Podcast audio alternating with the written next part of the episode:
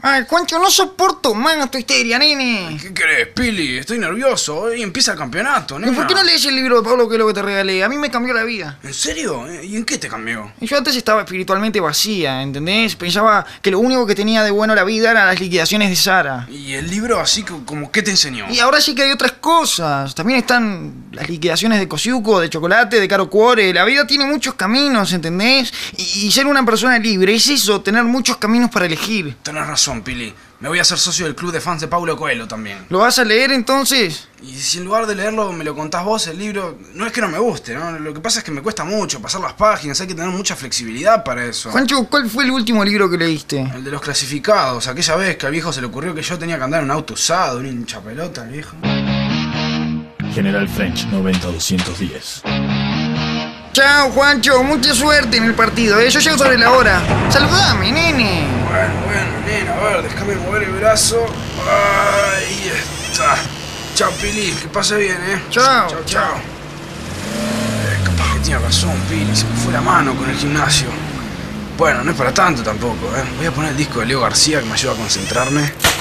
Pero estas porquerías vienen cada vez más frágiles, uno no puede ni agarrarlas. Pero no te puedo creer que se rompa así de fácil una ventanilla. Uy, hay que doblar. Derecha, derecha, derecha. Ahí está, me quedan dos curvas nomás. Uh, el semáforo. Hola, servite. No, no, te voy a pedir que no me des, eh, gracias. Pero, ¿por qué? Eh, Se me complica para agarrarlo y estoy medio apurado, ¿sabes? Ay, yo trabajo de esto, ¿sabes? Y si todos hacen como vos, me paso el día hasta que se me terminan todos los volantes. Bueno, está bien, nena, a ver, da- dame uno. Gracias, tomá. Ay, dámelo. No, no, pará que pruebo con el otro brazo a ver si me queda más fácil de moverlo. Ah, Levanto 370 de pecho, lo que pasa, ¿viste? Me Dale, cuesta a ver, moverme a veces. dale, ¿eh? pero Ah, rápido, Ah, querido. no, Gordana, movés a 4x4, pelotudo. Imbécil, lo ves que tengo que llegar al lugar. Eh, ¿Querés que lo deje idiota. adentro yo mejor? Ya va, ya va. Ahí. A ver. ah, ahí está. ¡Ay, estúpido! ¡Me bajaste dos dientes, bruto, orangután! Perdóname, nena, perdóname. Gracias, eh. General French 90210.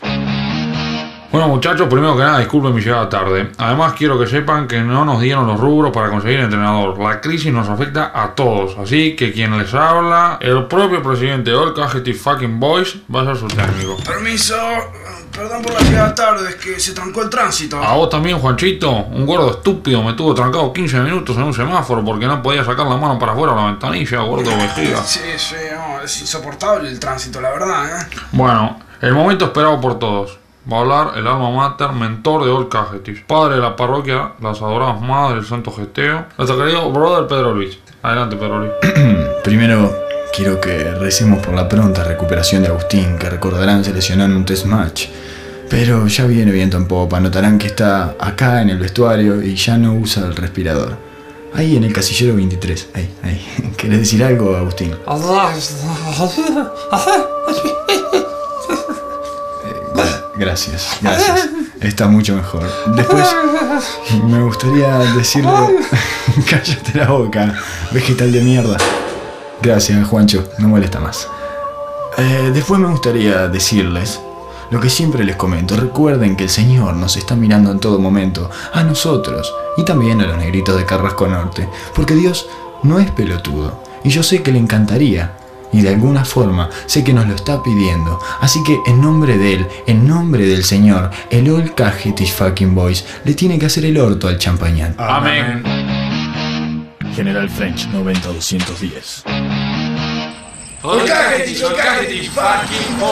Ah, padre, no sabe lo estresado que estoy, porque una cosa es ser el presidente y otra muy distinta es ser el técnico. No le puedo sacar ni un minuto a los ojos de encima. A tus jugadores. A las hermanitas de mis jugadores, padre, todavía no me conoce. Pero me imagino que estarás nervioso, bebé. No podría pensar en otra cosa que no fuera el partido, padre. Hola, ¿u- ¿usted es el entrenador? ¿Eh? Ah, ah, sí, soy yo. Y el presidente también. ¿No me firmó un autógrafo? Ah, ¿Cuántos años tenés, preciosura? A ver que te Doce. anoto. 12. Ah, sabés que no encuentro la lapicera. Acompáñame al vestuario y te firmo, queridita. Vení, vení, dale la mano a tío Bebe. General French 90210.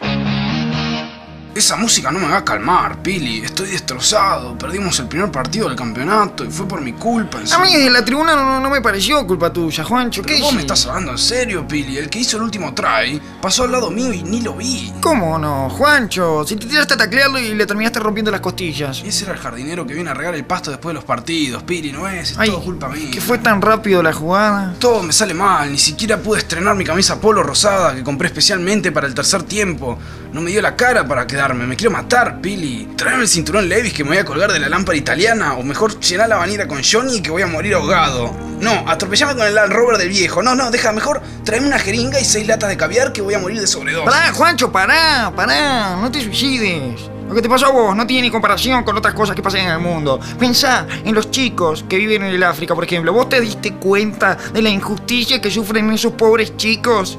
Fíjate que estando allá solitos, desamparados, viven tan lejos que es imposible que puedan venir a Buenos Aires a aprovechar este momento que está toda la ropa regalada, a mitad de precio, por culpa de, de la arruga, ¿no? El presidente de Argentina. Pili, Pili, ¿en qué mundo vivís, Pili? El presidente de Argentina es Menem, que estuvo preso porque los ecuatorianos andaban armados por las calles de Buenos Aires. Un desastre. Ay, siguen estando esos ecuatorianos porque me da miedo, Juancho. Ay, Pili, ¿cuándo vas a leer un diario? ¿No te enteraste que a todos esos ecuatorianos de la FARC los mandó a matar Sharon, el líder palestino? Nena?